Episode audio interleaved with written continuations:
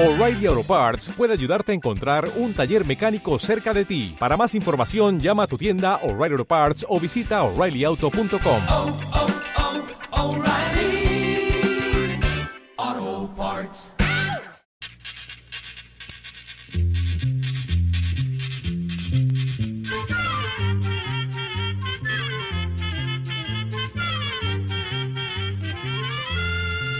Llegó pa' llegó la escuela, llegó la escuela, llegó por radio.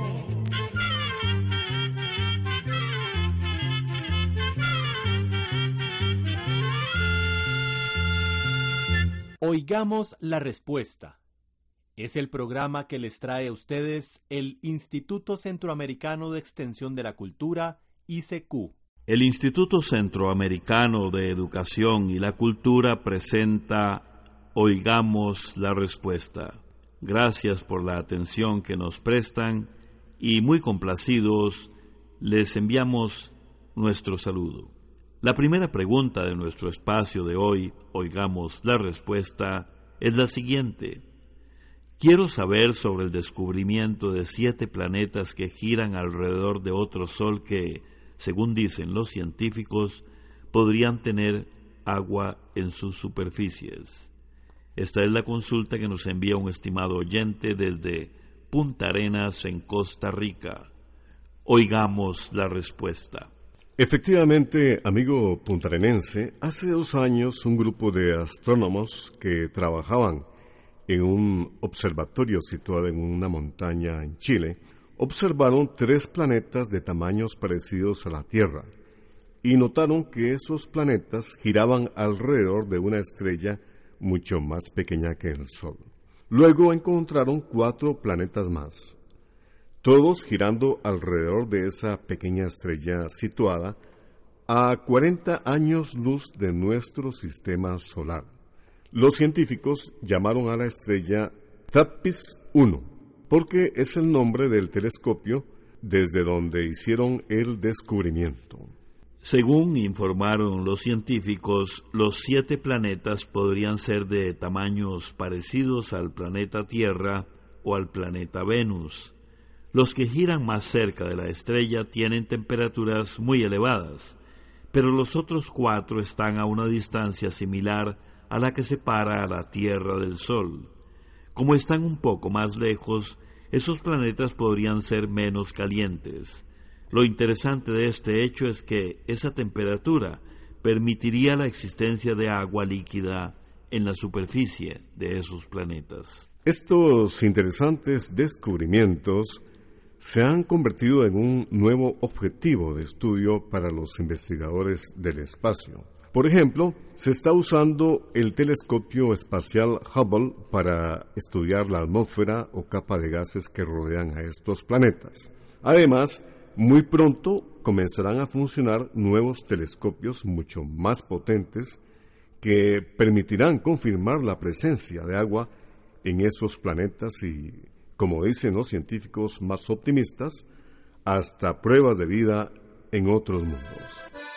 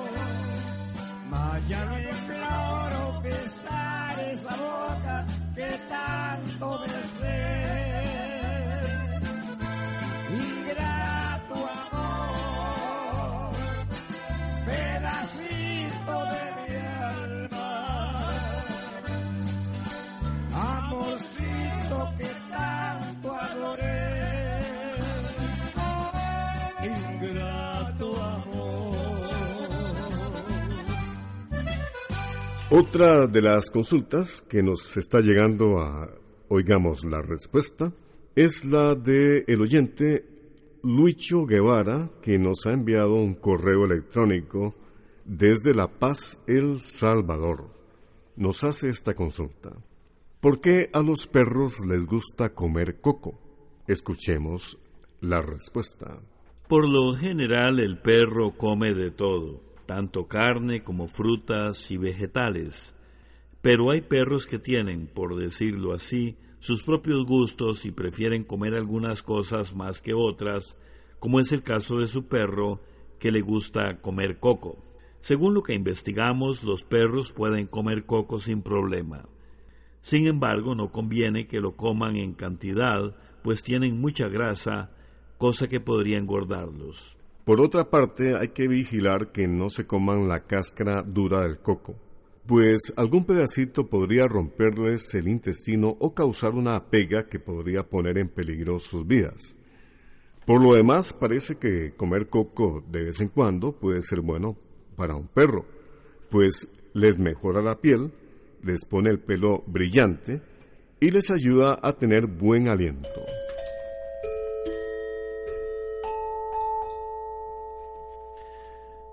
Es un placer compartir con ustedes el programa Oigamos la Respuesta. Un amigo oyente nos escribe desde la ciudad de Cartago, en Costa Rica, y pregunta, ¿para qué sirve exactamente la insulina? ¿Qué es lo que hace la insulina en el cuerpo? Oigamos la respuesta. La insulina es una hormona producida por el páncreas. La insulina ayuda a que la glucosa o azúcar que proviene de los alimentos pueda entrar en las células y dar energía para que nuestro cuerpo funcione bien. La insulina es una especie de llave o embudo que permite que la glucosa entre a las células. Las personas con diabetes no producen suficiente insulina, por lo que una parte de la glucosa no puede entrar en las células. La glucosa entonces se les acumula en grandes cantidades en la sangre y esto causa daños a varios órganos del cuerpo. Hay medicamentos que estimulan al páncreas a que produzca más insulina y otros medicamentos ayudan al cuerpo a utilizar mejor la insulina. Además de su relación con el azúcar o glucosa, la insulina ayuda a cicatrizar o curar los músculos. La insulina, como medicamento, se fabricó por primera vez en 1925. Al principio se sacaba del páncreas de res y de cerdo, pero hace 30 años los científicos lograron fabricar insulina sintética.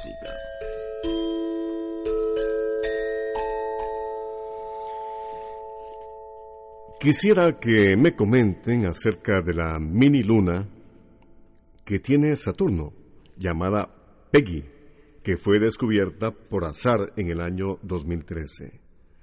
¿A qué distancia se calcula que podría estar del planeta Saturno esta mini luna? ¿Podría enviar más fotografías de esta mini luna la sonda Cassini antes de que esta sonda se destruya?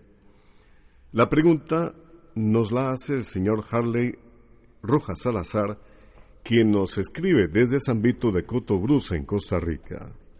Escuchemos la respuesta. Saturno es uno de los planetas de nuestro sistema solar. El planeta Saturno tiene muchas lunas o satélites. La mayoría son mucho más pequeñas que la luna de la Tierra. Hasta el año 1655 nadie sabía que Saturno tenía satélites. Ese año de 1655, un astrónomo holandés llamado Christian Huygens apuntó su telescopio hacia este planeta gigante y vio por primera vez su luna más grande, a la que llaman Titán. Desde entonces, a medida que se han construido telescopios más poderosos y se han podido enviar aparatos para explorar el espacio, se han descubierto muchas más lunas alrededor de Saturno. Hasta ahora se han descubierto 53, pero los astrónomos creen que por lo menos hay otras nueve, lo que daría un total de 62 lunas o quizás más. En abril del año 2013, un científico británico llamado Carl Murray descubrió lo que parece ser una pequeña luna en formación. El científico Carl Murray la descubrió por casualidad mientras observaba unas imágenes enviadas por la sonda espacial Cassini de otra luna de Saturno llamada Prometeo. A esta pequeña luna le pusieron Peggy en honor a la suegra del científico que la descubrió que cumplía años justamente el día del descubrimiento. Se supone que Peggy mide como 5 kilómetros de ancho y que podría estar a una distancia de entre 122 mil y 136 mil kilómetros de Saturno. Hasta ahora las imágenes que se tienen de Peggy no son claras, pues la verdad es que resulta sumamente difícil verla. Pero los científicos esperan recibir otras imágenes y datos importantes antes de que la sonda Cassini deje de funcionar y se estrelle contra la atmósfera de Saturno. Para ellos, el estudio de una luna en formación es de mucha importancia, pues les va a permitir entender un poco mejor cómo se forman los satélites y demás astros del universo.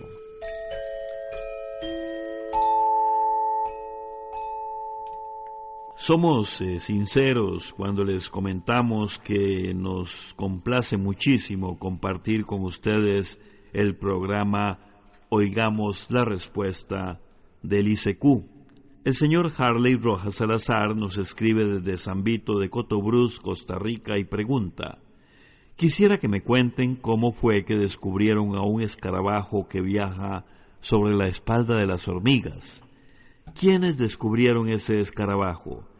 qué nombre le pusieron y en honor a quién, en cuál selva de Costa Rica fue descubierto ese escarabajo. Escuchemos la respuesta.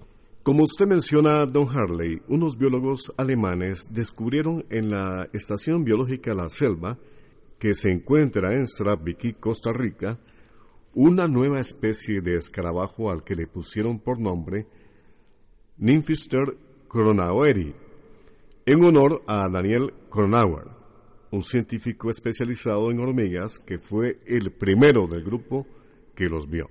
Según cuentan, el descubrimiento lo hicieron cuando los biólogos estaban estudiando una colonia de hormigas que se trasladaba durante la noche. Con un foco las estaban iluminando desde arriba cuando notaron que en el abdomen o panza de algunas hormigas se veía algo raro. En un primer momento los científicos no se dieron cuenta de que se trataba de escarabajos que viajaban agarrados a las hormigas porque dicen que se confunden perfectamente con su abdomen. Vistos por arriba casi no se notan, pero cuando iluminaron las hormigas de medio lado, los científicos se extrañaron muchísimo ya que parecía como si las hormigas tuvieran otro abdomen o panza. Fue hasta que las examinaron de cerca que los biólogos descubrieron que se trataba de escarabajos que viajaban bien agarrados con sus mandíbulas de las hormigas. Así viajaban de forma rápida y sin hacer ningún esfuerzo. aprovechando el momento en que la colonia de hormigas se va buscando otro lugar para anidar.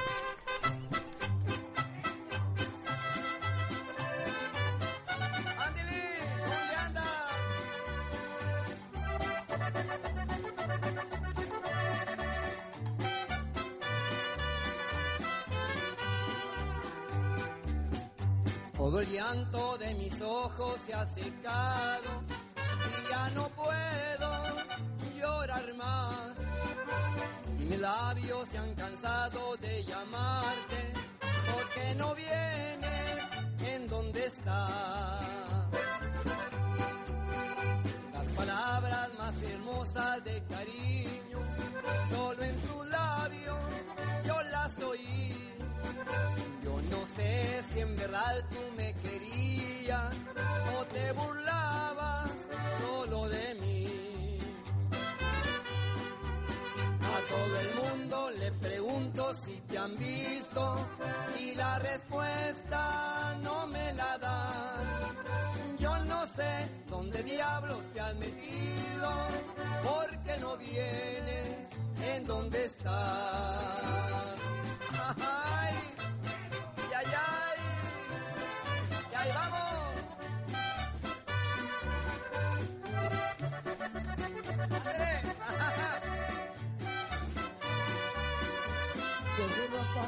Los muchachos jóvenes de carne. Las palabras más hermosas de cariño, solo en tus labios yo las oí. Yo no sé si en verdad tú me querías o te burlabas solo de mí. A todo el mundo le pregunto si te han visto y la respuesta no me la dan. Sé diablos te has metido, porque no vienes en dónde estás.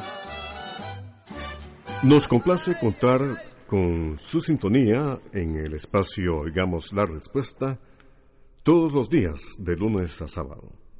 Vamos a continuar con la consulta de otro amigo oyente, Harley Rojas Salazar. Nos envía una carta desde la provincia de Punta Arenas, Costa Rica, y nos hace estas preguntas. ¿Cuál es el nombre científico del albatros, el ave marina más longeva, capaz de reproducirse? ¿Cómo ha sido posible que un albatros de 66 años de edad ha podido ser identificado como el ave marina más longeva capaz de concebir? Escuchemos la respuesta. Fíjese usted, don Harley, resulta que los albatros son aves marinas que tienen como nombre científico el de Diomedeidae. Actualmente se conocen entre 13 y 22 especies diferentes de albatros en todo el mundo. La mayoría de los albatros viven en lugares al sur del planeta Tierra, como en Australia, Sudáfrica, Sudamérica y Antártica. Pero hay ciertas especies de albatros que viven al norte del Océano Pacífico, en lugares como Alaska, Hawái, California, Japón y en las Islas Galápagos. Hace poco tiempo se supo de un albatros de la especie llamada Laizán, que es el albatros más viejito del que se tiene conocimiento, pues los científicos dicen que tiene 66 años. Ellos logran identificarlo, pues en sus patas ponen pequeños anillos que son como rastreadores. Pero lo más sorprendente es que a su edad, 66 años, aún vuela, como lo ha hecho desde el año 1956, recorriendo grandes distancias en épocas de apareamiento o cuando tiene que anidar. Esta albatros, hembra, conocida como Wisdom, que en español quiere decir sabiduría, hace poco estuvo empollando un huevo junto a su pareja. Esto alegra mucho a los científicos, tomando en cuenta que las hembras ponen un solo huevo que empollan entre 140 y 270 días, y además porque se trata de una especie en riesgo de desaparecer, debido a que, como se alimentan de peces y otros animales marinos, cerca de 100.000 albatros por año mueren en los anzuelos o en las redes de los pescadores a los que se acercan buscando comida. Pero también hay reportes de que la contaminación de los mares ha reducido los hábitats naturales de estas aves, de los albatros. En la actualidad, solamente en las islas Midway de los Estados Unidos, se calcula que hay unos 940.000 albatros y en todo el mundo hay cerca de 1.180.000 albatros de la ISAN.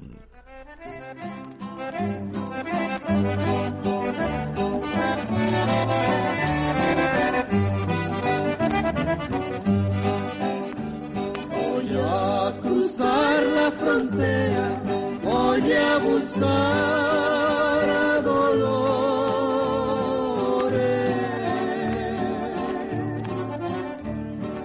Ella juró que sería la dueña de mis amores.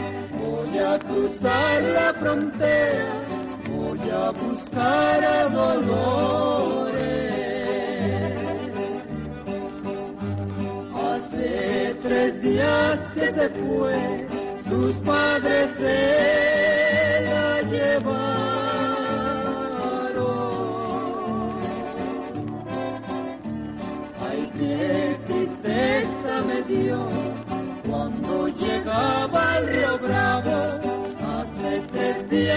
se fue, sus padres se la llevaron.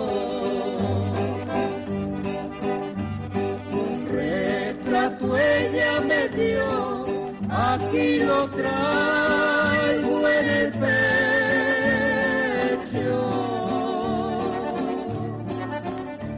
Cada vez que yo lo vi, yo suspiro y lo beso.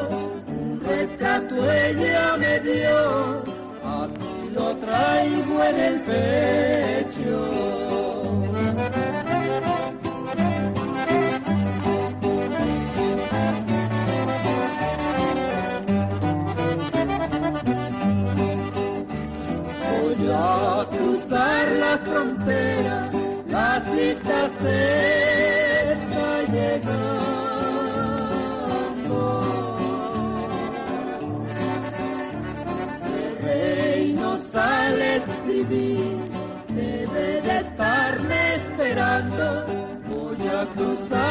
la frontera, la cita se está llegando. Voy a cruzar la frontera, ya estoy arriba del bosque.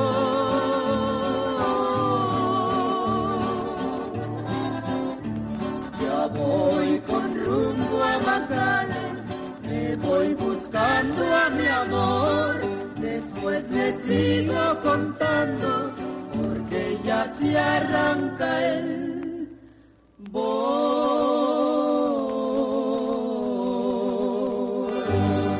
Gracias por compartir con nosotros el programa Oigamos la Respuesta que el ICQ elabora para todos ustedes, gracias también a la cortesía de este medio de comunicación. Una llamada telefónica desde Avangares, Guanacaste, en Costa Rica, realizada por un estimable oyente, consulta. Hacia el norte se ven unas estrellas que forman una gran cruz a eso de las doce de la noche. Conforme se va acercando la Semana Santa, esa gran cruz se va viendo más temprano. ¿A qué se debe esto? ¿Será la misma que vio don Roderick Tung en Guatemala? Oigamos la respuesta.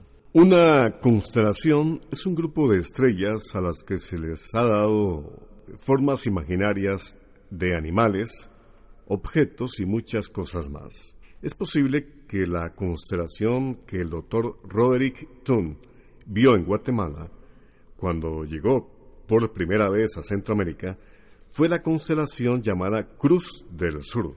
Por cierto, cabe mencionar que don Roderick Thun, junto a su esposa, doña Manuela Tattenbach, fueron los fundadores del almanaque Escuela para Todos y de este programa, Oigamos la Respuesta, que a finales del año 2017 cumplirá 53 años de estar al aire Gracias, por supuesto, a la amable atención que nos han dispensado desde entonces. Pues bien, continuando con la explicación, esta constelación de la Cruz del Sur que pudo haber visto don Roderick señala el sur. En nuestras tierras se ve muy baja en el horizonte, pero no al norte. Por eso es posible que las estrellas que usted vio en el mes de febrero, cerca de la medianoche, más bien sean otra constelación. Puede ser que usted, estimado oyente, lo que haya visto es parte de la constelación conocida como Osa Menor, de la que le enviamos una imagen. Pero si usted gusta, podría dibujar en un papel la manera en que vio las estrellas, así como otras estrellas cercanas, y enviarnos el dibujo. Tal vez de esta manera podríamos decirle con más seguridad de qué estrella se trata.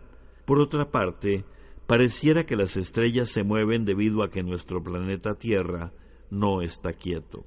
La Tierra gira sobre sí misma como si fuera un trompo y además da vueltas alrededor del Sol. Por esos movimientos es que tenemos el día y la noche. Y dependiendo la época del año, la hora y el lugar donde estemos, iremos viendo diferentes constelaciones en el cielo. Además, aunque de un día para otro es difícil notar diferencias, cada día que pasa las estrellas las veremos salir por el horizonte un poco más temprano, o bien las que ya están sobre el horizonte al anochecer, las veremos un poquito más al oeste. Programa de Control 96. Así llegamos a un programa más de Oigamos la Respuesta. Pero le esperamos mañana, si Dios quiere, aquí por esta su emisora y a la misma hora. Mándenos sus preguntas al apartado 2948-1000 San José, Costa Rica. También nos puede llamar a los teléfonos 22 25 52 38 o 22 25 53 38 o mándenos un fax al 22 25 22 27. También le damos el correo electrónico isq.org.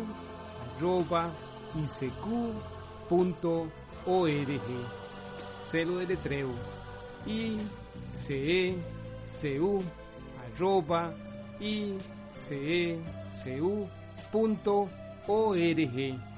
Para nosotros sus preguntas son muy importantes y estamos para servirle. También puede dirigir su pregunta a esta emisora que ellos amablemente nos darán llegar. Muy importante, dele su nombre completo, dirección bien exacta ah, y el lugar donde escuche el programa. Recuerde que comprender lo comprensible es un derecho humano. Que Dios le bendiga.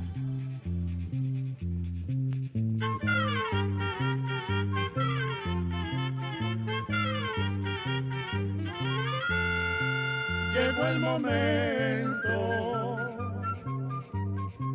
de despedirnos. Se va a la escuela, se va cantando.